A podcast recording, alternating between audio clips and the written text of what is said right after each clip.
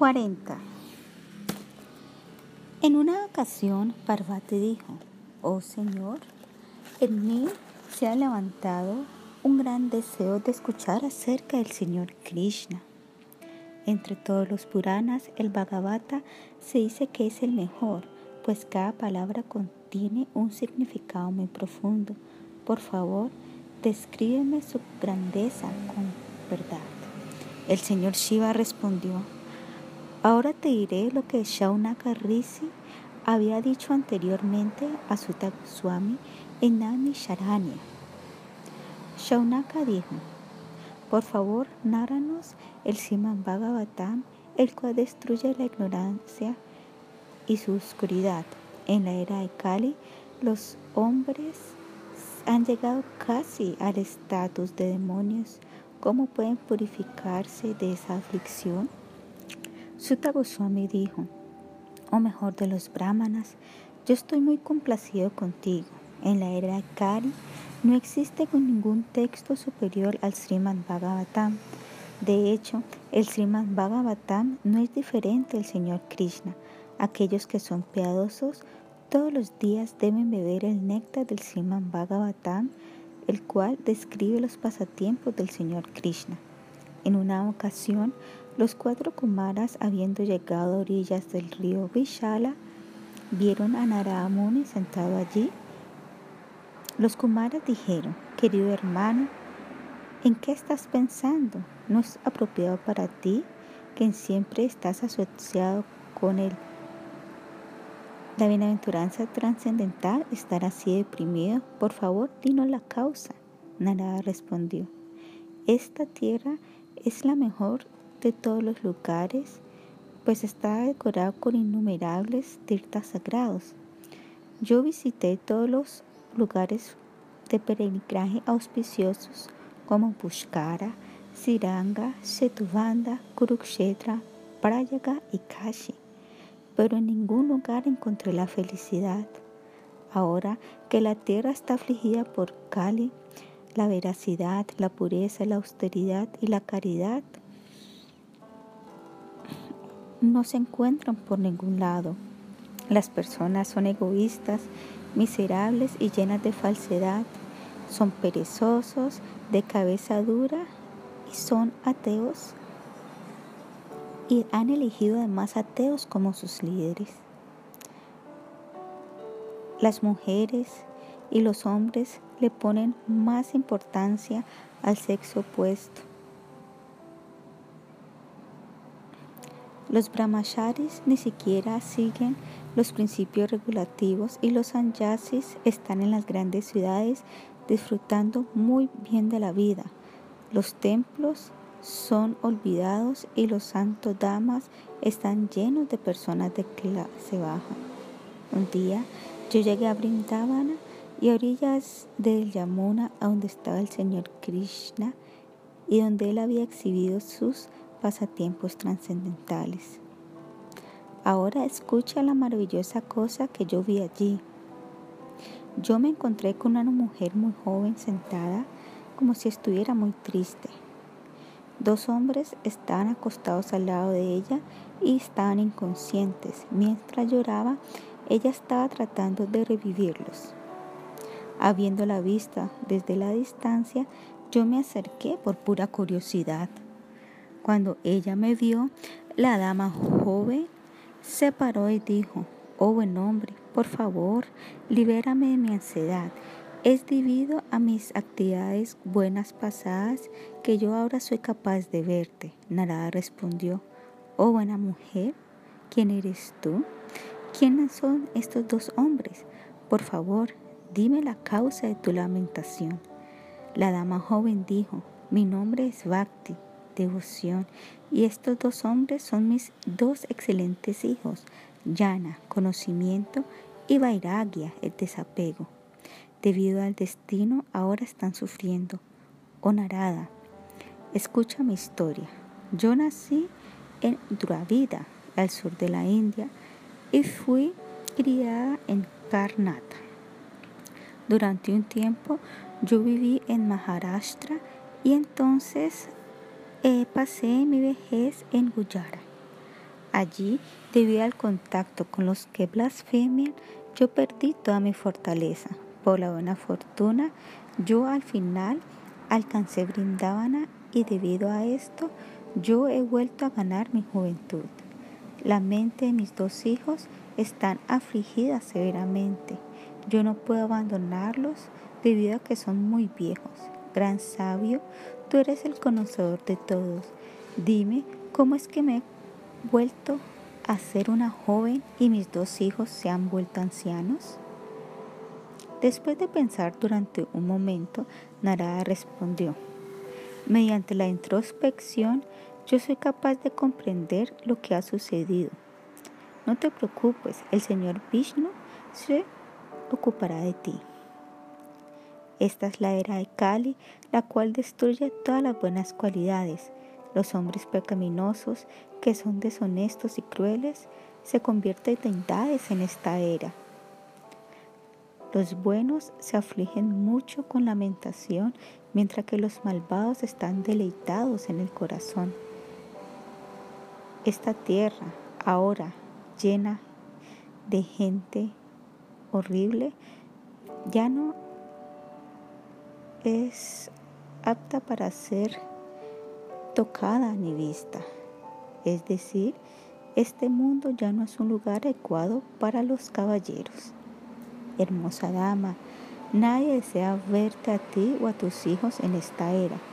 Debido a que los hombres materialistas te han abandonado, tú ya no eres firme. Es debido a tu contacto con Brindavana que tú te has vuelto a convertir en una joven. Por lo tanto, Brindavana es un lugar muy maravilloso, pero estos dos, debido a que no hay gente que se interese en ellos, permanecen viejos. Bhakti dijo, ¿cómo es que Maharaj Parishit pudo haber instalado este Kali? como el Señor Krishna, el amigo de los que sufren, ignoran todo esto? Por favor, continúa hablando, pues a mí me gusta hablar, escuchar mucho tus palabras.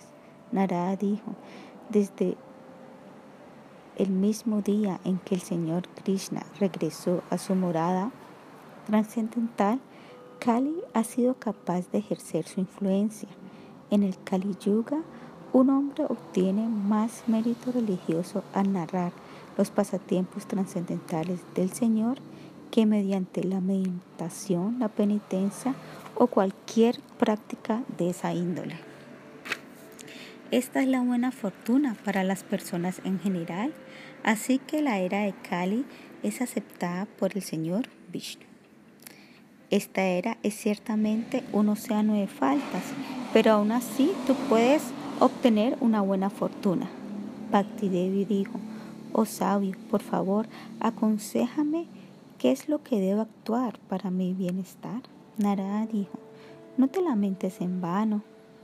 Habiendo ubicado tu mente en tu corazón, ocúpate en recordar al Señor, a los pies del loto del Señor Krishna. De esta manera tú obtendrás la felicidad. Mi querida Bhakti, tú eres más querida al Señor Krishna que su propio ser. Habiendo sido llamado por ti, Él vendrá a las casas de incluso las personas bajas. Tú eres la única que le permite a una persona en la era de Cali obtener la libertad de la asistencia material y de esta manera volver a obtener la posición original en el mundo espiritual. Hace muchísimo en Vaikunta Tú estuviste ante el Señor con las manos juntas diciendo, ¿qué debo hacer? Entonces el Señor respondió, nutre a mis devotos. Tú aceptaste esta orden. El Señor estuvo muy complacido. Él entonces te otorgó a ti mukti como una sirviente. Perdón, Él te otorgó a a Mukti a ti como una sirviente y a Yanya y a Vairagya como tus dos hijos. Más tarde, más tarde, tú descendiste a la tierra acompañada por tus hijos y por tu sirvienta. Pero cuando la era de Kali llegó, Mukti se llenó de hambre y por lo tanto tuviste que regresar a Vaikunta. Pero cuando tú la recuerdes, ella retornará rápidamente a este mundo. Siendo ignorados en esta era de Cali, estos dos hijos tuyos parecen ancianos y sin vida. Aún así, tú debes abandonar tu ansiedad, pues yo pensaré en alguna manera para revivirlos. Yo haré los arreglos y entonces tú serás conocida en cada casa. Si no puedo hacer esto, entonces no soy el sirviente del Señor Krishna. En esta era, incluso las personas pecaminosas que están empoderadas por ti se vuelven valientes y al final regresan al Supremo. De hecho, aquellos que son devotos tuyos no tienen que ver la morada de Yamaraj ni siquiera en los sueños. Un espíritu malvado o demonio no es incluso capaz de ver o tocar aquellas mentes que están llenas de devoción. El Señor no es obtenido mediante la austeridad, el conocimiento védico ni otros actos religiosos. Él únicamente se obtiene mediante la devoción. Bhakti estaba muy complacida de escuchar las palabras de Narada. Entonces ella le pidió al Devarshi que recibiera a sus dos hijos. Por compasión, Narada los tocó con su mano y recitó los Vedas en sus oídos. Aún así, ellos simplemente abrieron sus ojos, miraron a Narada y entonces fueron a dormir nuevamente. Narada se asombró y se preguntaba qué es lo que tenía que ser. Él meditó en el señor Govinda y entonces escuchó una voz divina. Oh sabio, no estés triste. Tus actos rendirán frutos. Las buenas personas vendrán y te contarán un buen acto que puedas ejecutar y esto revivirá a Yanya y a Virakia. Nara aún estaba confundido preguntándose cuál era el buen acto. Después de esto, Nara dejó Brindavana y a donde fuera que él fuera, él explicó a los brahmanas acerca de la voz divina. Aún así,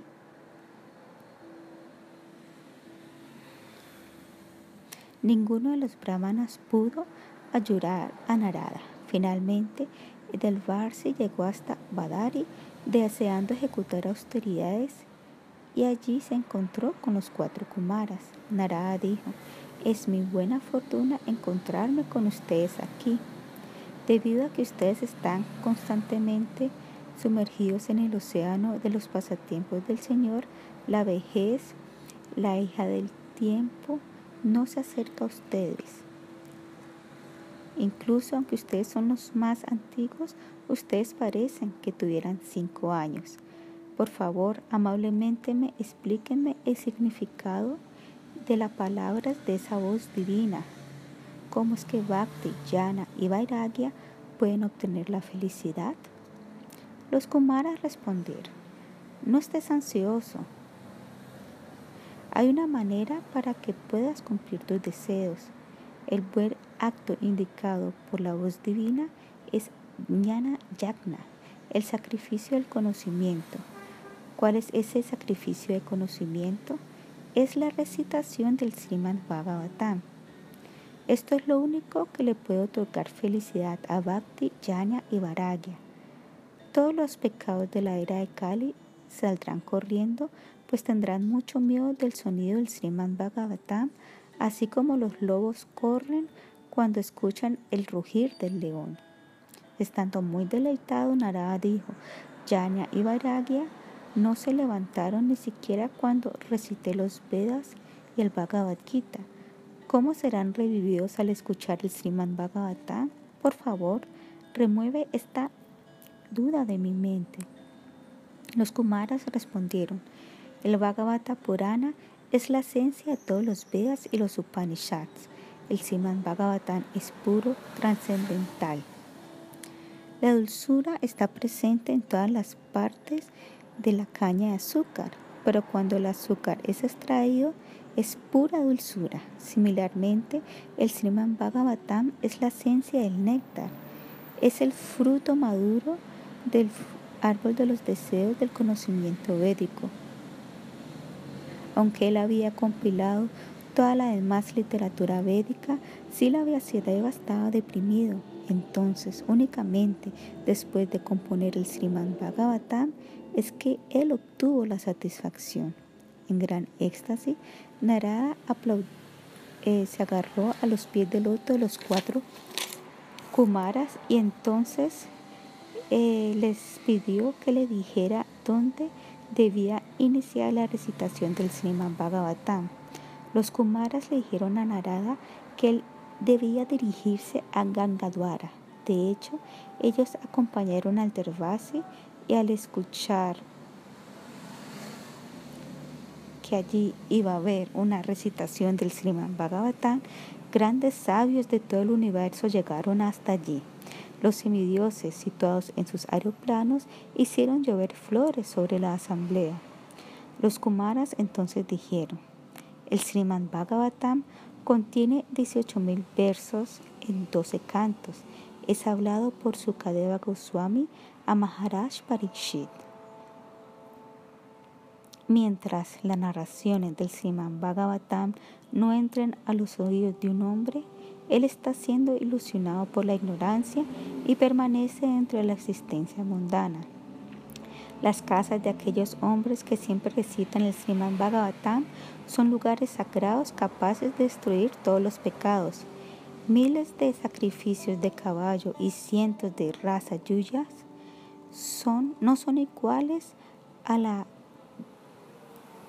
dieciséisava parte del Bhagavatam. Cuando el Señor Krishna estuvo a punto de abandonar la tierra, Uddhava se acercó a él y dijo, Oh Señor,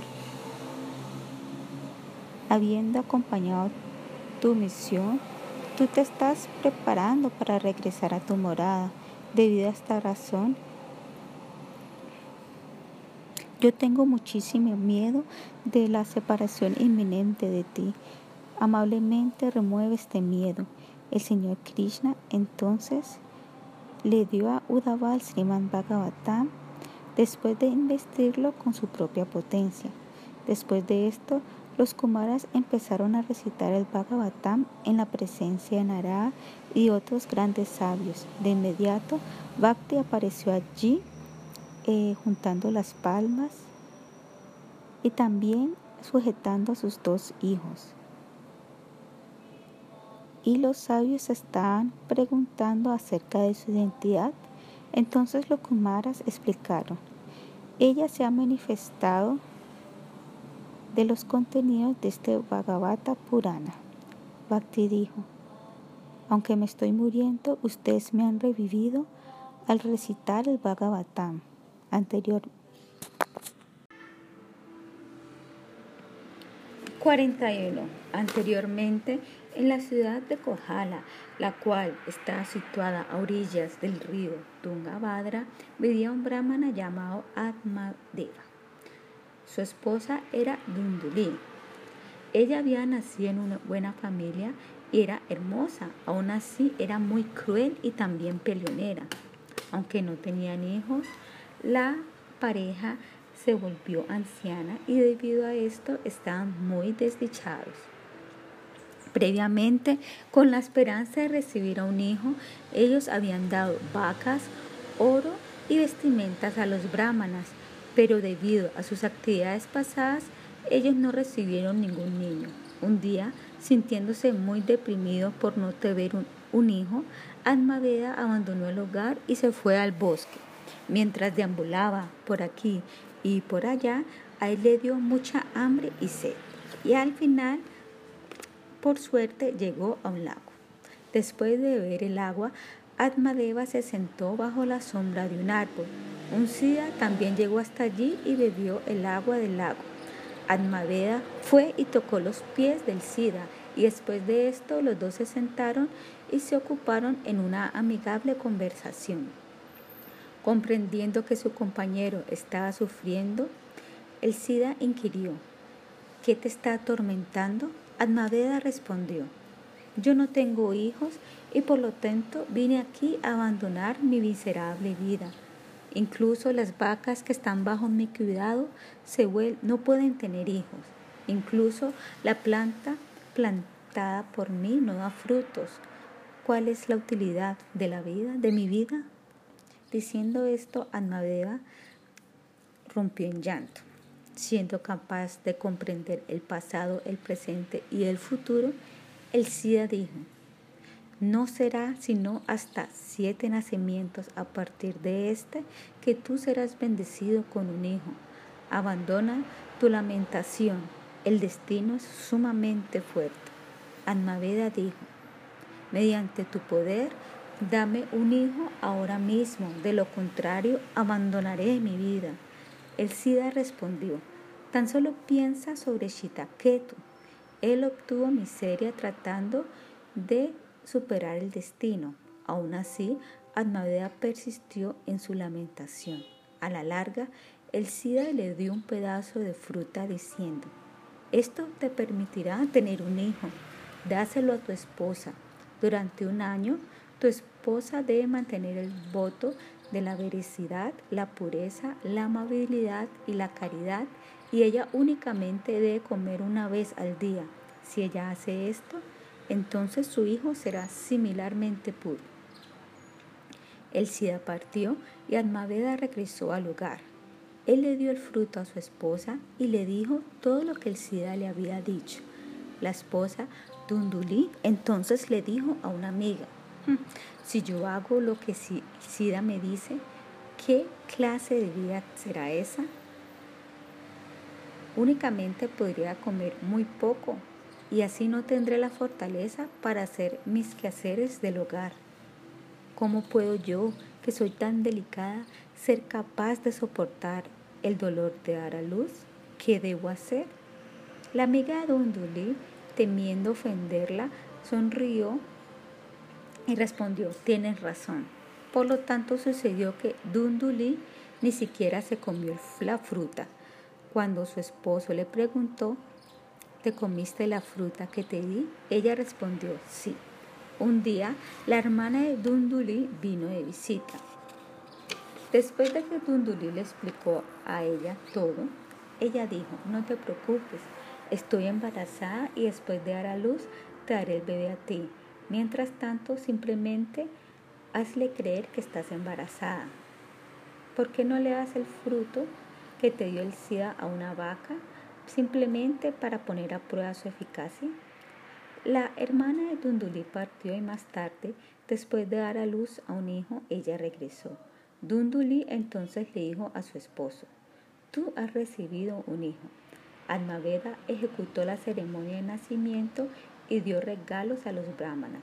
En su casa habían sonidos de cantares e instrumentos musicales auspiciosos. Dundulí entonces le dijo, no hay leche en mis pechos, ¿cómo nutriré a mi hijo? Mi hermana también dio a luz recientemente a un bebé, pero este murió. Que ella se quede aquí y le dé de mamar a mi hijo. Almaveda estuvo de acuerdo con este arreglo. La madre llamó al niño Dundukari. Después de tres meses, la vaca dio a luz a un hijo humano muy hermoso que tenía un, luz, un brillar dorado. Admaveda estaba muy complacido y cualquier persona que venía a ver la vaca estaba asombrada. Nadie conocía el secreto. Debido a que el niño tenía oídos como el de una vaca, él fue llamado Gokarna. Cuando él creció, Dunukari se volvió muy malvado, mientras que Gokarna se volvió erudito y sabio. Dundukari era un ladrón, siempre estaba de mal genio y él odiaba a las personas. A la fuerza tomaba a los niños y los arrojaba a un pozo. Habiéndose convertido un adicto a la compañía de las prostitutas, Dundukari se gastó todo el dinero de su padre. De esta manera, Atmaveda se lamentó. En verdad, la gente que no tiene hijos es la feliz. ¿Qué es más miserable que un hijo malo? El SIDA estaba en lo correcto. ¿Qué debo hacer? Me arrojaré desde un acantilado, me ahogaré o entraré al fuego. Viendo a su padre tan preocupado, el sabio Bocarna vino y dijo, querido padre, esta existencia material temporal no tiene ningún valor. ¿Quién es una esposa? ¿Quién es un hijo? ¿Qué es la riqueza? Únicamente el mendicante desapegado puede experimentar la verdadera satisfacción. Abandona tus apegos, elévate sobre las dualidades de la naturaleza material. Ve y retírate hacia el bosque.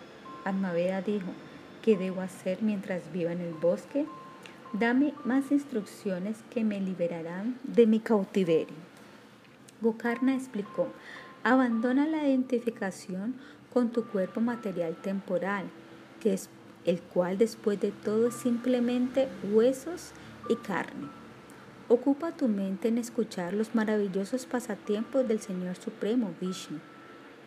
Habiendo llegado a la edad de más de 66 años, Atmaveda abandonó, se fue y se fue a vivir al bosque en la asociación de los sabios conscientes de Krishna. Por lo tanto, al final, él fue capaz de regresar al hogar, a regresar al Supremo. Después de que su padre hubiera abandonado el hogar, el malvado Dundukari se fue a donde su madre y la amenazó. Dime dónde está toda la riqueza. Si tú no me dices, te mataré. Estando muy temerosa, ella salió en la noche y se cayó a un pozo y murió. Gokarna entonces eh, recogió el cuerpo muerto con la ayuda de algunos vecinos. Después de eso, Gokarna se fue a un tour a los lugares sagrados. Dundukari permaneció en el hogar rodeado de prostitutas. Cuando estas mujeres de mente baja exigieron que Dundukari les diera ropas hermosas y joyería, él no podía hacerlo, pues él había despalirafado todo el dinero de su padre. Las prostitutas le dijeron, si tú no nos puedes mantener bien, entonces te abandonaremos y iremos a vivir en la casa de otro hombre. Estando adicto a los placeres del disfrute sensual, Dundukari fue en la noche a robar a la casa de alguien y sacó muchas vestimentas y joyería. Entonces él le dio estas cosas a las prostitutas que vivían con él. Estas mujeres pensaron, hmm, de seguro él ha obtenido esto robando.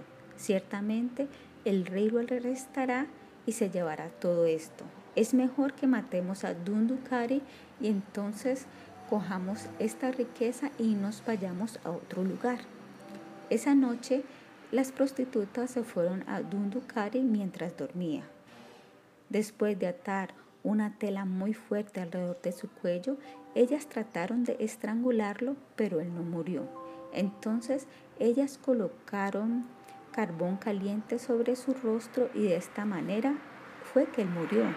Las mujeres arrojaron su cuerpo a una zanja. A la mañana siguiente, cuando las personas preguntaron dónde estaba Dundukari, ellas dijeron, él se ha ido lejísimos y después de ganar riquezas, él regresará, pero eso sucederá después de muchísimo tiempo. Los Kumaras que estaban narrando esta historia entonces dijeron, por lo tanto, un hombre erudito no debe confiar en las mujeres. Ellas invariablemente le hacen daño al hombre que coloca su fe en ellas, pues ellas siempre están en busca de amigos nuevos y nuevos. El habla de una mujer pueda que sea muy dulce, y de esta manera atraiga el interés de los hombres lujuriosos, pero su corazón es tan afilado como una navaja. En realidad, ¿quién le es querido a una mujer? Las prostitutas entonces se fueron a otra aldea. Dundukari se volvió un fantasma y no podía encontrar felicidad en ninguna parte. Más tarde, comprendiendo que su padre había muerto, Gokarna ejecutó la ceremonia Sharada en Gaya mientras estaba en peregrinaje. Después de esto, él regresó a su aldea. Una noche, sabiendo que Gokarna estaba durmiendo en el jardín de su casa, Dundukari fue hasta allí en su forma feroz. De hecho, El fantasma podía cambiar su forma a voluntad y al ver esto, Gokarna pensó, ¿quién es este que ha sido reducido a tan miserable condición? Sintiendo compasión, Gokarna dijo, ¿quién eres tú que has venido a asustarme? ¿Cómo es que te degradaste a esta condición? ¿Qué puedo hacer para ayudarte? Escuchando esto, Dundukari lloró. Siendo un fantasma, él no podía hablar. Estando muy sediento, él hizo las señales de que él deseaba beber agua. Gokarna entonces tomó agua en sus manos y se la tiró al fantasma. Esto le dio algo de consuelo y liberó a Dundukari, que entonces dijo, yo soy tu hermano. Debido a mis actividades pecaminosas, yo he sido reducido a esta condición horrible. Mi madre, que tenía mucho miedo de mí, ha muerto. Yo robé dinero para poder satisfacer a las prostitutas y aún así ellas me mataron y se llevaron todo. Debido al agua que has arrojado sobre mí, de alguna manera he obtenido mi condición normal. Por favor, ahora libérame de la vida fantasmagórica. Gokarna respondió, yo había escuchado que tú habías muerto, así que ofrecí pinda en Gaya. Esto tuvo que haber sido suficiente para liberarte de tu condición miserable. Dundukari dijo, entonces piensa en alguna otra manera para mi salvación.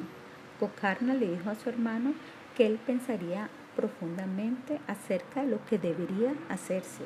Dundukari entonces se fue a vivir a un árbol en un lugar de cremación.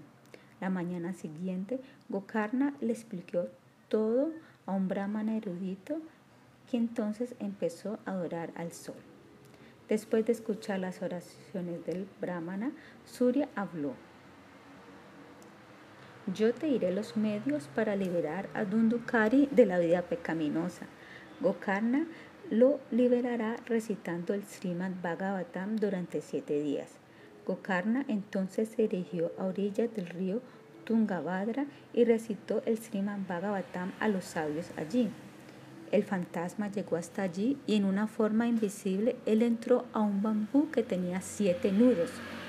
De esta manera él también escuchó la recitación del Srimad Bhagavatam. Al final del primer día de recitación se rompió un nudo del bambú. Al final del segundo día otro nudo se rompió.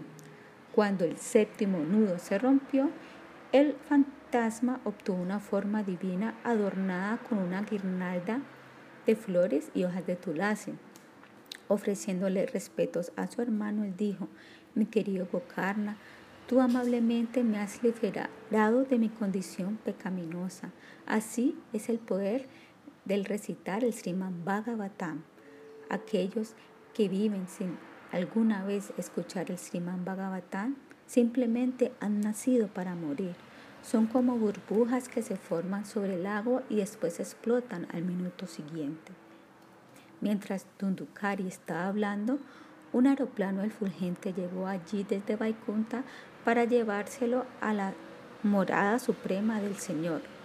Los brahmanas inquirieron, nosotros todos hemos estado escuchando el Bhagavatam, porque únicamente tu hermano se ha ido a Vaikunta? Gokarna dijo, todos ustedes deben escuchar el Bhagavatam durante una semana mientras observan un ayuno y con sus mentes concentradas en el Señor Krishna. Si ustedes lo hacen, ustedes obtendrán Goloka Brindavan. Los brahmanas continuaron escuchando la recitación del Sriman Bhagavatam y al final de la semana el Señor Krishna en persona apareció allí. Estando complacido, los sabios le ofrecieron sus oraciones y respetuosas reverencias. A su vez, el Señor hizo soplar su caracola con gran placer. En ese momento llegaron muchos aeroplanos desde Vaikunta. El Señor Vishnu abrazó a Gokarna de tal manera que de inmediato obtuvo una forma de cuatro brazos de Vaikunta. Entonces, por la orden del Señor, todos los sabios reunidos abordaron los aeroplanos y ascendieron a su morada eterna, Vaikunta. Después de relatar esta historia, los Kumaras glorificaron el Bhagavata Sapta, es decir, la recitación del Sriman Bhagavatam durante siete días. Narada Muni elogió estáticamente a los Kumaras y en ese momento Sukadeva Goswami llegó allí.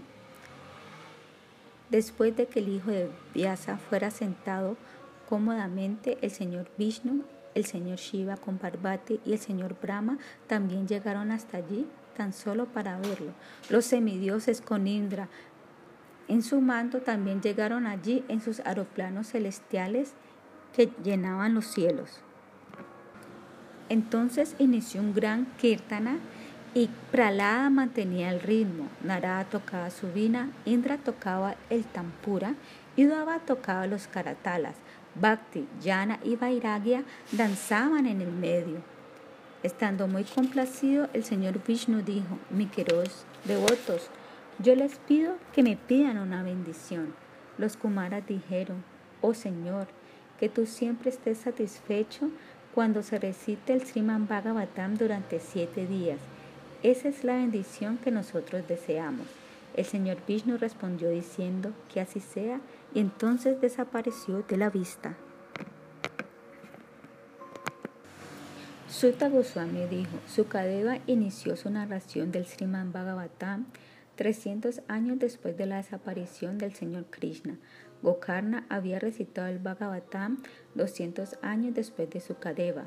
Ahora mil años han pasado desde que Kali Yuga inició, así que nuestro sacrificio ha llegado a su conclusión. 42. En una ocasión, Maharaj Yudhishthira se fue a ver a Saubari Muni. El inquirió, de todos los lugares que hay sobre el río Yamuna, ¿cuál es considerado el mejor? Subara respondió. Una vez los dos grandes sabios, Narada y Parvata, fueron al bosque Kandava, a orillas del río Kalindi. Después de descansar un rato, ellos se bañaron en el río. El rey Shivi, el hijo de Ushinara, estaba cazando en un bosque cercano y vio a los dos sabios. Habiendo visto miles de potes de sacrificio de oro allí, Sibi preguntó, ¿oh sabios? ¿El sacrificio de quién fue ejecutado aquí? ¿Cuál es el mérito de este lugar que hizo que esa persona lo escogiera, pasando por altos lugares como Kashi? Narada dijo, hace muchísimo el señor Narasimhadeva mató a Hiranyakashipu y después regresó le entregó de regreso la regencia de los cielos a Indra. En ese momento, Indra se acercó a Brihaspati y dijo, yo deseo adorar al Señor Vishnu ejecutando un sacrificio. Dime qué debo hacer.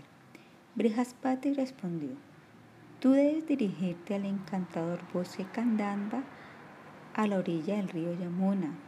Si tú en realidad deseas tu bienestar, entonces ejecuta sacrificios en ese lugar. Indra fue al bosque Kandamba con Brihaspati y llevando consigo toda la parafernalia necesaria. Debido a que su preceptor se lo pidió, Indra colocó a siete sabios, a los hijos de Brahma, como sacerdotes. Estando muy complacido, el señor Vishnu apareció en la arena de sacrificio junto al señor Brahma y al señor Shiva.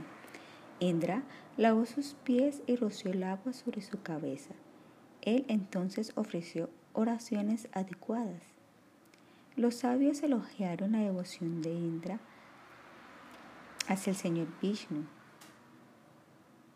y dijeron, no le pidas nada a cambio al Señor, entonces de seguro serás bendecido. El Señor Vishnu entonces habló al Rey de los cielos diciéndole cómo ejecutar el sacrificio. Él dijo, en cada sacrificio tú debes dar en caridad muchos prashtas de joyas. Por lo tanto, este lugar llegará a ser conocido como Indra Prashta. Después de completar los sacrificios, los brahmanas le dijeron a Indra, sin ningún deseo, tú has adorado al Señor Vishnu. Después de caer de tu posición, tú nacerás nuevamente como el mejor de los brahmanas. Entonces tú también volverás a adorar al Señor Vishnu. Después de abandonar el hogar, tú regresarás a este mismísimo lugar y abandonarás tu cuerpo aquí, regresando al hogar, a. Después de esto, Indra regresó al cielo, pero entonces su mérito religioso se terminó y nació en la tierra. Había un brahmana llamado Shiva Sharman. Su esposa se llamaba Gunavati. Su hijo era anteriormente Indra, el rey de los cielos. Después de que sus méritos religiosos habían terminado, Indra regresó a la tierra habiendo nacido en una familia de brahmanas en Hastinapura. Es un hecho que alguien que llega al cielo ejecutando actividades piadosas y que cuando los resultados de esas actividades piadosas se terminan, éste nuevamente tiene que caer a la tierra. Esto es explicado muy bien en el noveno canto del Bhagavad, en el noveno capítulo del Bhagavad Gita, verso 19. Trairi amam somapa pava Yanairistava swagatim pritayante. Tu punyam asarya surendra lokam asananti divyam divi deva bogam. Aquellos que estudian los Vedas y beben el jugo Soma, buscando los planetas celestiales, me adoran a mí de manera indirecta. Purificados de todas las reacciones pecaminosas, ellos toman nacimientos en el planeta celestial piadoso de Indra, mientras, donde ellos disfrutan de deleites celestiales. Verso 20. Titan Bhukta Svarga Lokam Vishalam Kinche Punyamarte Alokam Vishanti Evan Trayita Ramam Anuprapana Katadam Gama Gama Lamante. Cuando ellos de esta manera han disfrutado extensamente los placeres de los sentidos celestiales y el resultado de sus actividades piadosas se termina, ellos regresan a este planeta mortal nuevamente. Por lo tanto, aquellos que buscan disfrute sensorial, adhiriéndose a los principios de los Vedas, únicamente obtienen los repetidos nacimientos y muertes. Después del nacimiento de su hijo, Shiva Sharman llamó a algunos astrólogos. Ellos predijeron, tu niño le será muy querido al Señor Vishnu. De hecho, él liberará a toda tu familia. Él se casará a la edad de 13 años. Después de producir un buen hijo, él renunciará a la vida materialista. Caminando hacia los lugares sagrados, él practicará la vida de un ascético. Él morirá al lado del río en Kanda Bhavana. Al escuchar esto, Shiva Sharman llamó a su hijo Vishnu Sharman. Después de despedir a los astrólogos y dándoles suficiente riqueza, Shiva Sharman pensó para sí mismo, yo soy muy afortunado de tener un hijo que será un gran devoto del Señor Vishnu, y él morirá en un lugar sagrado. ¿Quién puede ser más afortunado que yo? Cuando su hijo tuvo ocho años, Shiva Sharman hizo que se ejecutara la ceremonia sagrada del cordón sagrado. Después de darle una buena educación, él hizo que su hijo se casara a la edad de 13 años. Después de esto, cuando Vishnu Sharman recibió un hijo, él decidió abandonar toda clase de disfrute material y viajó a los lugares sagrados de peregrinaje. Él se acercó a su padre y dijo, yo deseo adoptar la orden de vida Vanapastra. En la asociación de personas santas, yo adoraré al Señor Vishnu. Después de todo, la esposa, la casa, los hijos, la riqueza y los amigos, todos perecen. Ellos existen únicamente durante un tiempo como burbujas sobre el agua y por lo tanto un hombre sabio no se apega a ellos. Habiendo estudiado los vidas y producido un hijo, yo ya he pagado mi deuda con los sabios y mis antepasados. Ahora yo deseo vivir en un lugar sagrado y ejecutar servicio devocional para el Señor Vishnu. El inteligente padre, recordando las palabras de los astrólogos, respondió, Ahora me ha llegado el momento de aceptar la orden de vida de renuncia, Sanyasa. Habiendo ya abandonado los objetos de los sentidos, como si estos fuesen venenos, yo deseo refugiarme en el Señor Vishnu. Ahora, en mi vejez, mi mente no se deleita en el hogar, así como un elefante traído del bosque no le gusta estar atado. Tu hermano menor, su Sherman, mantendrá la familia después de que partamos. Tu madre, siendo una esposa devota, nos seguirá, así que debemos irnos sin decirle a nadie.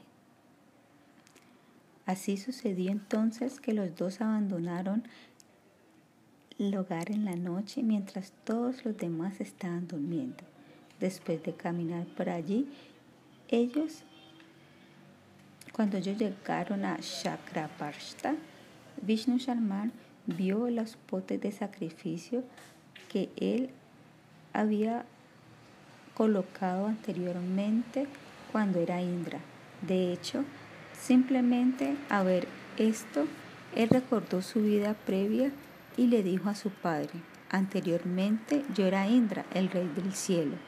Con un deseo de complacer al Señor Vishnu, yo ejecuté sacrificios aquí.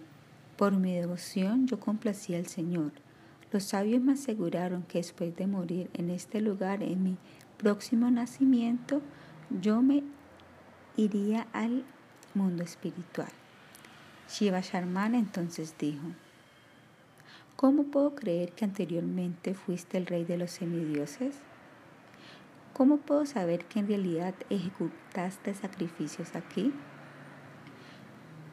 Tú antes jamás dejaste nuestra casa y el único que te enseñó las cosas fui yo. Entonces, ¿cómo puedes saber acerca de tu nacimiento anterior? Vishnu Sharman respondió, los sabios me han dado la bendición de que yo sería capaz de recordar los eventos de mi vida pasada. Si tú te bañas aquí, tú también recordarás tus existencias previas. Entonces, cuando Shiva Sharman estaba listo para tirarse al agua, un hombre tribal llegó corriendo y ese estaba siendo cazado por un león. Este hombre era un ladrón que había robado a un mercader. Él era bajito, su cuerpo era negro y su eh, cabello era rojizo. Sus ojos se parecían a los de un gato. Él llevaba una espada en su mano y su apariencia era muy tenebrosa. Al ver al hombre que estaba siendo perseguido por el león, el padre y el hijo rápidamente se subieron a un árbol diciendo, Oh Krishna, por favor, sálvanos. Cuando el hombre trató de subir el árbol, el león lo hizo caer al suelo y entonces se montó sobre él. El hombre perforó al león en el abdomen con su espada y así que sus intestinos se salieron y llenaron todo de sangre. El león em,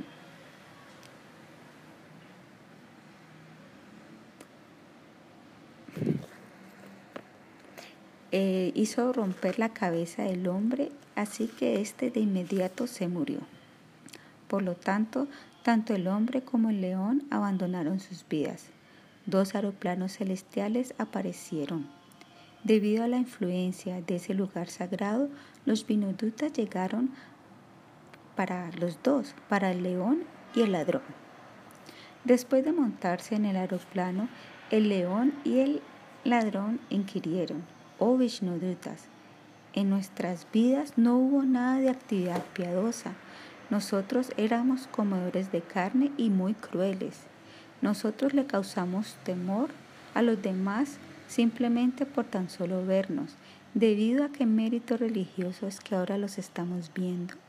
Los Vishnudutas respondieron, Ustedes nos están viendo como resultado de haber muerto en este lugar sagrado. Diciendo esto, ellos ascendieron a la morada eterna del Señor Vishnu. El padre y el hijo entonces se bajaron del árbol y estaban muy asombrados. Shiva Sharman dijo, el ladrón y el león fácilmente obtuvieron el destino supremo, el cual es muy difícil de obtener incluso para los brahmanas que practican penitencias severas. ¡Wow! Tan solo mira la grandeza de este lugar sagrado. Tan solo considera la gran diferencia entre el señor Brahma y ese ladrón, y aún así Brahma un día se caerá de su posición mientras que ese hombre de la jungla se ha ido a la morada eterna del Señor. Y desde ahí uno jamás regresa a este mundo material. Se declara en el Bhagavad Gita lo siguiente: Mam Upteya Punar Janmam Dukalayam Ashvavatam Nabnuvanti Mahatmanaha Samshirim Paramam Gataha. Después de obtenerme a mí, las grandes almas que son yogis con devoción jamás regresan a este mundo temporal, el cual está lleno de miserias, debido a que ellos han obtenido la perfección más elevada. Shiva Sharman entonces se bañó en el Yamuna y cogió un poco de tierra de las orillas para hacer una marca sobre su frente de Tilaka y ofreció unas hermosas oraciones al Señor. Entonces él le dijo a su hijo, tus palabras no eran falsas, pues yo ahora puedo recordar las acciones de mi existencia pasada. En mi última vida yo era el hijo de un mercader llamado Sharaba que vivía en Kanya Kupcha. Sharaba envejeció y aún así no había tenido ni un hijo. Él se lamentaba, mi riqueza, aunque es grande, es inútil debido a que no tengo un hijo. Un día, mientras él estaba pensando de esta manera, el sabio de Bala llegó hacia donde él. Después de orar al sabio, Sharaba dijo, Yo tengo la esperanza que todas tus ejecuciones estén libres de obstáculos. Tu viaje sobre la superficie de la tierra es de gran beneficio para nosotros los amos de casa. Por favor, amablemente, infórmame del propósito de tu llegada. Bala dijo, oh mercader piadoso, tú has recogido de manera recta mucha riqueza. Un hombre obtiene respeto en la asamblea del rey cuando él posee riqueza. Cuando un amo de casa se vuelve próspero debido a la riqueza, así como un toro se vuelve nutrido cuando los granos son recogidos, los parientes y amigos no abandonan a las personas ricas, así como las abejas no abandonan un árbol lleno de flores. Sin la riqueza, los amos de casa son reducidos y son como un lago que no tiene agua en el verano. Querido mercader, Existe mucha riqueza en tu casa. Entonces, ¿por qué te preocupas? Por favor, dime, si no es un secreto. El mercader respondió. ¿Qué cosa se puede esconder de ti que eres como nuestro Padre? Mi única tristeza es que no tengo ningún hijo. Ahora me estoy volviendo anciano y tengo miedo de no poder pagar mi deuda a mis ancestros al tener un hijo. Oh sabio, por favor, amablemente dime, ¿cómo puedo yo tener un hijo? Pues para las personas como tú, nada es imposible. Devala cerró sus ojos como si estuviera en meditación. Mediante la introspección, él pudo ver el obstáculo por el cual su Sharaba no tenía ningún niño.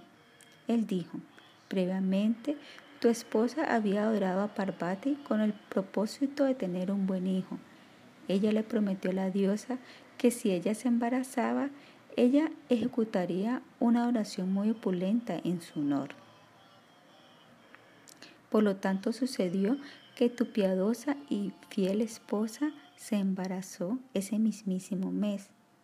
Entonces, ella te informó a ti que ella deseaba ejecutar una oración muy opulenta para la diosa Gauri.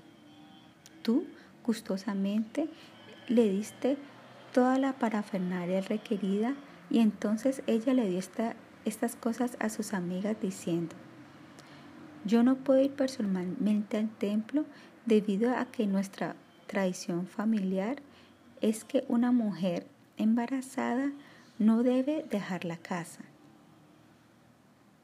Por lo tanto, las amigas de tu esposa se fueron al templo del señor Shiva y la diosa Parvati y ejecutaron el puya como se les dijo.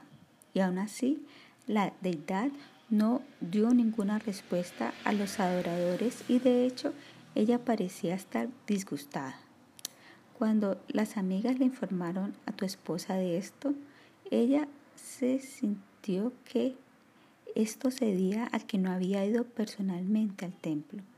Entonces ella le prometió a la diosa que después de dar a luz, ella iría en persona y le ofrecería adoración.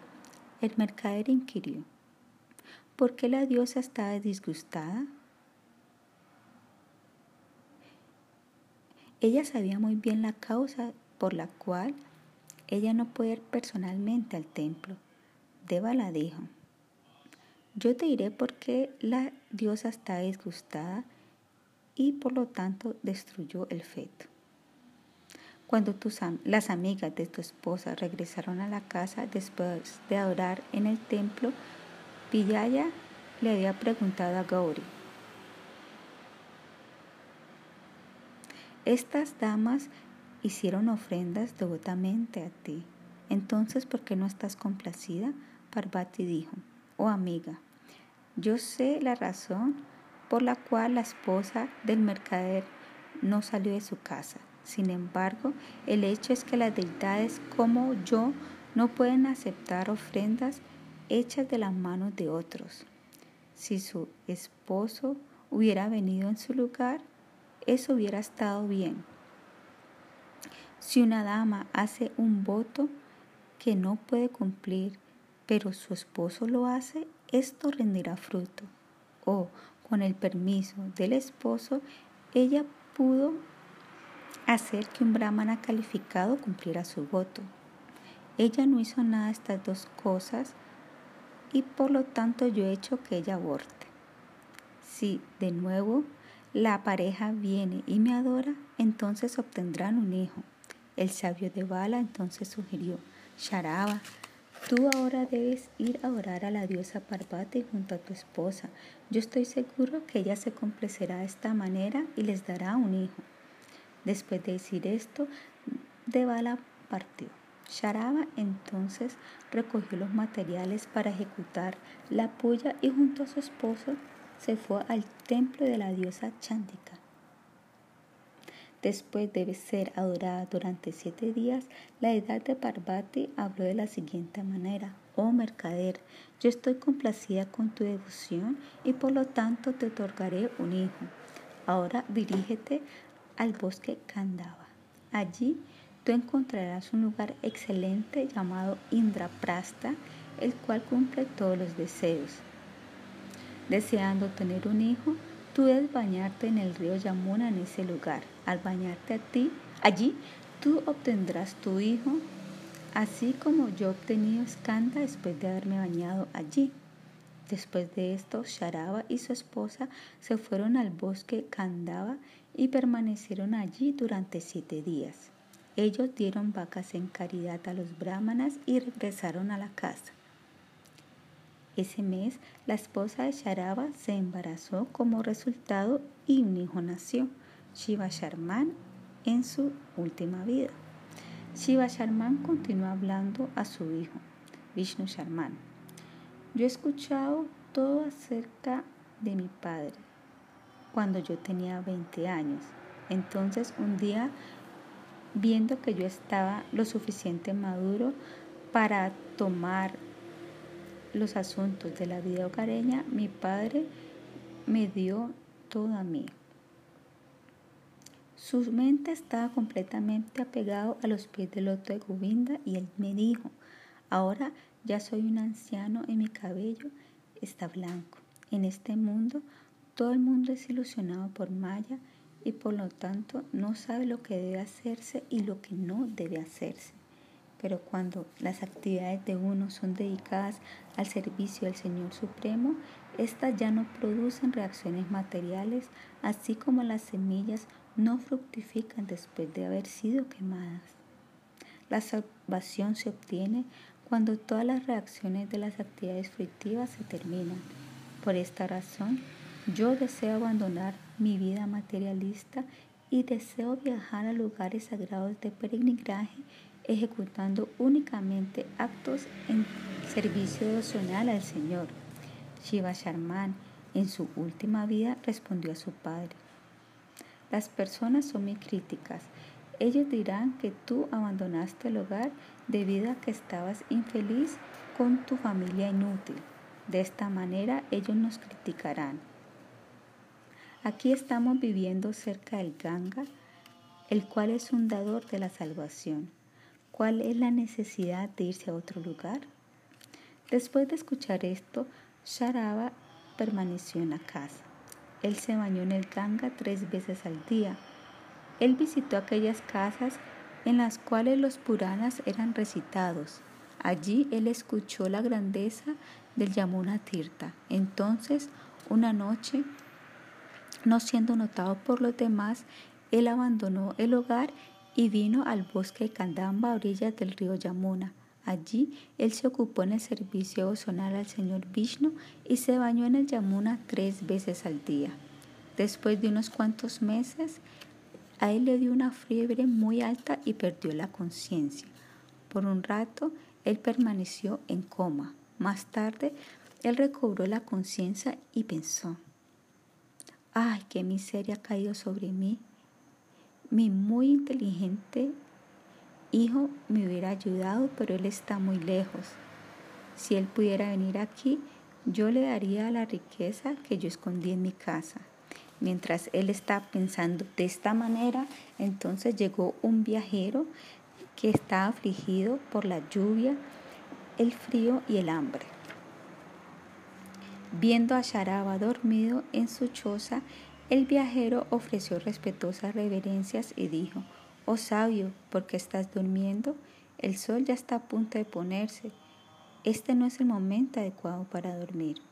Sharaba con su cuerpo caliente debido a la fiebre, se las arregló para responder, oh viajero, yo soy un mercader y mi casa está en Kanyakupcha. En contra de los deseos de mi familia, yo abandoné el hogar y vine a este lugar sumamente sagrado. Ahora estoy sufriendo de fiebre. De hecho, yo ya casi había muerto. Yo fui y vi la morada de Yamaraj, pero regresé debido a que alguna porción de mi vida aún permanece. Por favor, llévame a mi casa y yo te recompensaré con mucha riqueza. Shiva Sharman continuó hablando a su hijo. Al escuchar esto, el viajero que tenía una mente malvada, adicto a los placeres sensuales y muy avaro por la riqueza, estuve de acuerdo de llevar a mi padre a la casa. Sharaba entonces le dio algunas monedas de oro para que pudiera traer un palanquín. El viajero fue a la ciudad de La Habana y entonces regresó con un palanquín y con gente que lo pudiera cargar. Después de esto, ellos se dirigieron a Kanyakupcha. Mientras iban, un demonio feroz, Vikata, los vio. Siendo oprimido por el hambre, el demonio agarró al viajero por los testículos y lo arrojó por el cielo. Él entonces lo dejó caer al suelo y le hizo lo mismo a los que cargaban el palanquín. El demonio se comió su carne y se bebió la sangre de sus testículos. Cuando el demonio eh, llegó al turno de devorarse a Sharaba, el mercader arrojó agua del Yamuna sobre él. Instantáneamente, el demonio recordó su vida pasada y las circunstancias que causaron que se hubiera degradado. Él le dijo a Sharaba, ¿quién eres? ¿De qué lugar sagrado excelente provino esa agua? Este tiene el poder de darle a uno el recuerdo sobre sus vidas pasadas. Sharaba dijo, yo soy un mercader de Kanyakucha. Habiendo ido a Indrapastra, yo sufrí de una fiebre elevada. Este viajero que tú has comido me estaba acompañando hasta la casa. Esta agua es del Yamuna, en el lugar, en ese lugar Indrapastra. ¿Qué pecado has cometido para que te hubieras convertido en un demonio? El demonio respondió, anteriormente yo era un brahmana que era muy versado en los Vedas. Aún así, yo era malvado y pecaminoso. Al jugar con los dados, yo perdí tanto, mucho dinero que le pertenecía a mi padre. Finalmente, mi padre me sacó de la casa. Yo me fui a una aldea cercana y me quedé allí con mi amigo de vaca, quien también era un brahmana. Él me respetó y me permitió permanecer cómodamente en su casa durante un largo periodo de tiempo. Entonces, en una ocasión, cuando mi amigo se había ido por algún trabajo, yo a la fuerza violé a su hermosa mujer pues estaba siendo afligido por la lujuria. Esa mujer entonces bebió veneno y murió. Cuando yo vi esto, yo salí corriendo. Al verme que yo escapaba, los oficiales del rey me arrestaron y entonces cortaron mi cabeza. Los yamadutas me arrojaron en un terrible infierno llamado Raurava, en donde yo fui torturado durante 60 mil años. Después de eso yo me volví un demonio y he permanecido así durante los últimos 100 años. Cuando el demonio terminó de hablar, Sharaba vio al viajero y a los que llevaban el palanquín, que ahora tenían cuerpos celestiales situados en el cielo en aeroplanos. Ellos dijeron, oh mercader, aunque hemos morido, nosotros obtuvimos formas divinas debido a beber el agua del río Yamuna. Debido a esto, estamos sumamente endeudados contigo. Ve con el demonio a Indrapasta de tal manera que también lo puedas liberar. Sharaba le dijo al demonio, rápidamente vamos, pero ahora yo estoy muy débil para caminar y no hay nadie más aparte de ti para ayudarme. El demonio entonces colocó al mercader sobre sus hombros y rápidamente se dirigieron al bosque Kandamba. Después de bañarse en el río Yamuna, ellos permanecieron allí. Cuando su hijo Shiva Sharman, en su última vida, escuchó acerca del paradero de su padre, él se fue a verlo. Después de ofrecer sus respetos a su padre y el demonio, cuando Shiva Sharman se bañó en el río, él recordó su última vida. Shiva Sharman entonces decidió permanecer con su padre hasta que él se recobrara de su fiebre. Pero en el décimo día, Sharaba abandonó su vida. En ese momento, el señor Vishnu llegó allí con Lakshmi sentado sobre la espalda de Garuda. El señor estaba rodeado por todos los semidioses encabezados por Brahma. Sharaba obtuvo una forma de cuatro brazos de Vaikunta y el señor Vishnu hizo que se sentara sobre Garuda. Shiva Sharman entonces pensó, esto es verdad, es debido a la grandeza de este lugar sagrado. Yo permaneceré allí durante toda mi vida junto al demonio Vikata. Un día después de esto, el demonio vio que una vaca se había ahogado, se había metido en una piscina de, de lodo. Él entró al lodo para sacarla pensando, existe un grandioso mérito religioso al proteger una vaca. Entonces un cocodrilo cogió al demonio arrastrándola hacia abajo al agua. De esta manera el demonio se ahogó. De inmediato él obtuvo una forma celestial y abordó un aeroplano celestial que fue enviado por Indra. De esta manera, Shiva Sharman en su vida, en su última vida, continuó viviendo solo en ese lugar sagrado, absorto en pensamientos del Señor Vishnu. Vishnu Sharman entonces preguntó, mientras permanecía en ese lugar sagrado, tú al final abandonaste tu cuerpo material. Entonces, ¿cómo es que volviste a nacer? Esta es mi duda. El viajero, los que llevan el palanquín y el demonio obtuvieron el cielo. Para alguien que muera aquí no hay un nacimiento. Shiva Sharman explicó. Yo te explicaré la causa de mi nacimiento de nuevo. Cuando yo estaba ocupado en meditación sobre el Señor Vishnu en mi choza, Durvasa Muni llegó hasta aquí. Como no me di cuenta que él había llegado, yo continué cantando los santos nombres del Señor durante un largo tiempo. Mientras Durvasa estuvo parado ahí sin que fuera bienvenido, él iracundo dijo lo siguiente, yo soy el hijo de Atri y yo soy una encarnación parcial del Señor Shiva. Aún así, este hombre insignificante no me está poniendo atención. Por esto, él debe ser castigado. Pensando de esta manera, él hizo que yo me levantara de mi meditación y con mucha ira me maldijo diciendo, ¿Qué esperas obtener mediante la meditación? Eso no llegará a ser. Yo caí, caí a los pies de Durvasa implorándole perdón. Habiendo sido apaciguado, él me aseguró que yo sería liberado en un futuro cercano. Shiva Sharma concluyó sus charlas. Entonces yo me fui a la casa y le informé a mi madre acerca de la muerte de su esposo, Shrava. Yo permanecí en el lugar al lado del Kanga y después de esto abandoné mi vida cuando llegó el tiempo. Debido a la maldición del sabio Durvasa, yo nací nuevamente en una familia de devotos del Señor Vishnu. De esta manera, padre e hijo, Shiva Sharman y Vishnu Sharman conversaron acerca de sus vidas pasadas. Ellos permanecieron en Indrapasta a orillas del río Yamuna.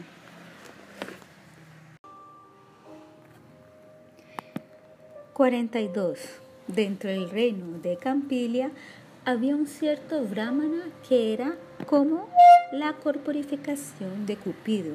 Por lo tanto, él atrajo los corazones de todas las mujeres de aquel lugar.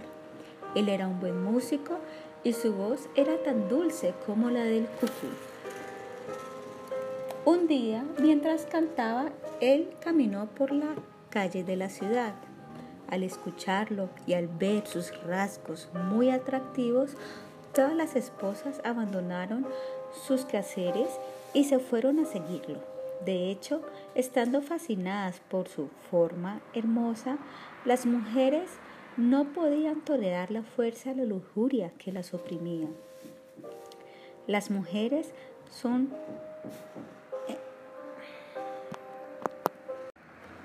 antojadizas por naturaleza. Incluso las que son castas no son capaces de controlarse cuando se agitan por la lujuria. Al ver cómo sus esposas estaban siguiendo al brahmana, los esposos vinieron a amenazarlo. Entonces fueron hasta donde su rey y se quejaron. El rey hizo llamar al brahmana y le preguntó, ¿mediante cuál carisma ¿Eres tú capaz de fascinar a todas las mujeres de nuestra ciudad? Dime tu secreto y te daré mucha riqueza. De lo contrario, te expulsaré de mi reino. El brahmana respondió, yo simplemente soy un mendigo. Yo no poseo ningún encanto mágico ni tampoco una hierba. Todas las mujeres de este lugar no tienen control sobre sus sentidos. Ellas no pueden permanecer no perturbadas después de ver a un hombre guapo. ¿Qué puedo hacer? ¿Qué culpa tengo? Entonces los ciudadanos vinieron y dijeron, este brahmana ha fascinado a nuestras esposas. Ellas no se quedan en la casa. Si él permanece aquí, entonces nos iremos a otra parte. La piedad, la riqueza y la casa, todas estas cosas dependen en la esposa y el hombre también depende de ella. Si ella se va, cuál es nuestra posición. Las esposas entonces vinieron ante el rey. Ellas hablaron entre sí. Nuestros corazones se agitaron al ver a este brahmana. Tomémoslo a la fuerza. Únicamente de esta manera nos satisfaceremos. Las mujeres entonces agarraron al brahmana, incluso cuando sus esposos estaban ahí viendo. Ellas dijeron, rápido, ven a nuestra casa y apacigua nuestros corazones atormentados. Nosotros no podemos permanecer sin ti. El brahmana respondió, yo soy el hijo de ustedes, todas ustedes son mis madres.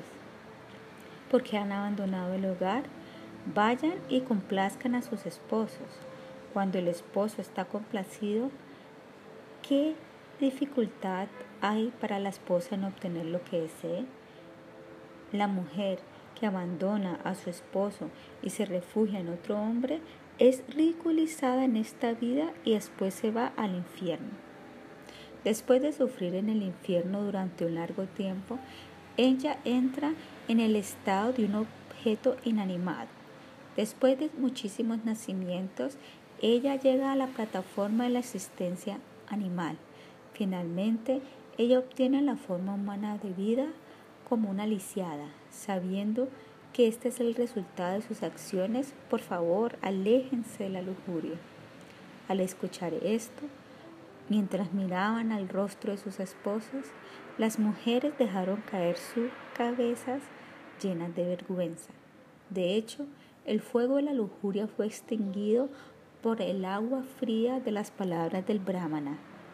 Mientras maldecían a Cupido, las mujeres se pararon y regresaron a la casa. De hecho, las mujeres se maldicieron a sí mismas y elogiaron al brahmana. Pronto después de esto, el rey de Karusha atacó el reino de Campilia y se libró una gran batalla. El rey de Campilia fue matado y toda la ciudad fue hecha trizas. Las mujeres bebieron veneno y murieron para no ser raptadas. Debido a que ellas no habían exonerado su pecado, ellas nacieron como mujeres rakshasas en Lanka y fueron matadas por Hanuman. Después de esto, ellas se convirtieron en demonias mujeres en otro lugar. Por lo tanto, las mujeres jamás deben ir a otro amante, ni siquiera en su habla ni mente.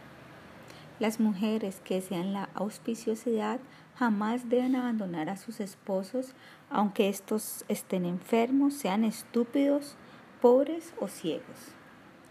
Había un brahmana llamado Vimala viviendo en un valle de los Himalayas. Él estaba completamente absorto en adorar a los pies del loto del Señor Vishnu. En su vejez, él recibió un hijo por la gracia del Señor Vishnu, así que lo llamó Haridata, dado por el Señor Hari. Después de estudiar de parte de su guru, Haridata de inmediato tomó la orden de vida de renuncia. Cuando ella se dio cuenta de esto, la madre de Haridata Lloró inconsolablemente diciendo, mi querido, ¿por, qué me abandonas? A mí que soy vieja y no tengo ayuda. Muy afortunado fue el rey de Sharastra, pues él murió en la separación de su hijo. Las amigas de las mujeres fueron y le informaron a Vimala. Tu hijo Haridata, después de darle el dakshina a su guru, ha renunciado al mundo. Debido a la lamentación, tu esposa se ha caído al suelo y ha perdido la conciencia. Vimala fue y consoló a su esposa diciendo, levántate, tu hijo es muy afortunado, pues él se ha refugiado a los pies del loto del Señor Vishnu. Tú también eres afortunado, pues tienes dicho hijo. Sin duda alguna, él liberará toda nuestra familia. La esposa de Dimala se levantó y habló de la siguiente manera. Yo comprendo muy bien lo que tú has dicho. Para una mujer, un buen hijo es el mejor de los lugares sagrados. Yo deseo tener otro hijo, así que por favor acércate al señor Brahma en nombre mío. El Brahmana Vimala dijo, yo iré a Brahmakshetra, Prayaga. Vimala entonces se fue. Después de ir a Haridwara, él llegó a Indrapastra a orillas del Yamuna. Después de que él se bañó en el río, él durmió a las orillas. Mientras Vimala estaba durmiendo, el señor Brahma llegó hasta allí. Despertando al Brahmana, el señor dijo, yo conozco el deseo que está oculto en tu corazón. No hay ninguna manera de cumplirlo. Sin embargo, yo te diré por qué. En una ocasión, todos los semidioses se reunieron en la cima del monte Veru con el propósito de orar al señor Vishnu. Estando muy complacido, el señor Vishnu apareció allí y le preguntó a los Vedas que pidieran una bendición. El señor Brahma continuó. Yo le pedí al Señor mi bendición y era que mi lugar sagrado, Prayaga, diera todos los objetos deseados. El Señor estuvo de acuerdo y explicó.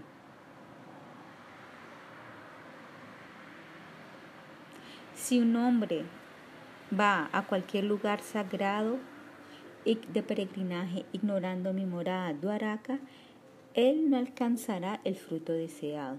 Después de ser esto, el Señor desapareció del lugar y entonces yo regresé a Brahmaloka. El señor Brahma aconsejó a Bimala, adora al Señor en Dwaraka y esto te dará un hijo. Después de decir esto, el señor Brahma desapareció de la vista. Bimala se bañó y entonces mentalmente ofreció adoración al Señor en Dwaraka. Mientras él estaba ocupado de esta manera, una voz divina le habló. Debido a la gloria de este lugar, tú recibirás un hijo para continuar con tu familia. Regresa a la casa de inmediato. Mientras regresaba al hogar, Vimala se encontró con sus amigos que estaban viniendo de un tour por todos los lugares sagrados. Vimala les digo acerca de su conversación con el señor Brahma. Después de escuchar esto, los amigos estaban maravillados. Entonces le pidieron que Vimala los acompañara a Dwaraka. De esta manera, ellos partieron y en el transcurso del tiempo llegaron a Dwaraka. Mientras estaban bañando, de nuevo una voz divina habló. Esta es la morada sagrada del Señor Vishnu.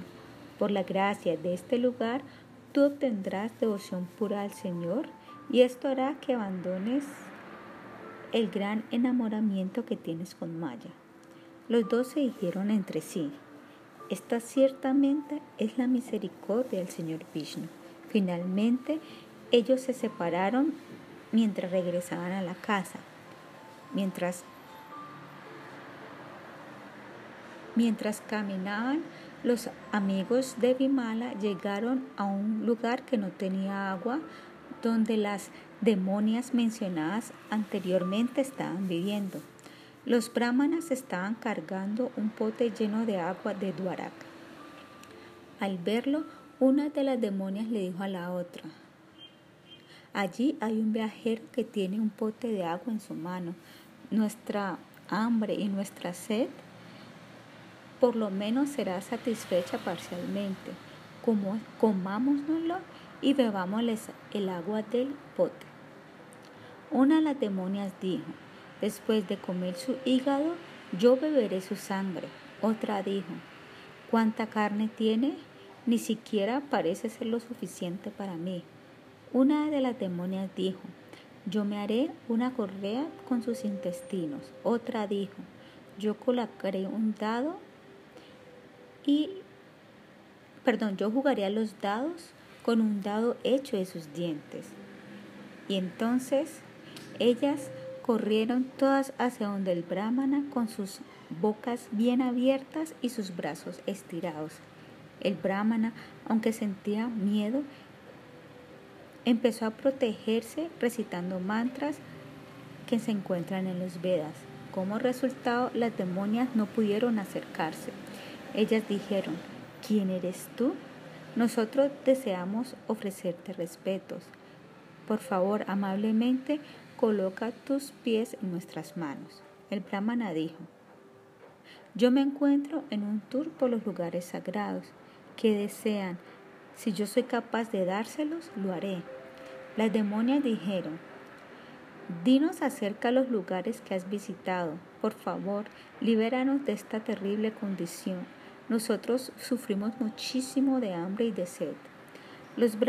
el brahmana describió detalladamente el viaje de peregrinaje hasta el punto de encontrarse con Vimala y visitar a Dwaraka con él. Él entonces la roció con agua de Dwaraka que él había traído en el pote. Debido al toque de esta agua, las demonias recordaron sus vidas pasadas. Entonces, abandonando sus cuerpos de demonias, ellas obtuvieron formas celestiales como apsaras mientras abordaban un aeroplano que había venido por ellas. Después de ofrecer sus respetos al brahmana, ellas partieron hacia el cielo.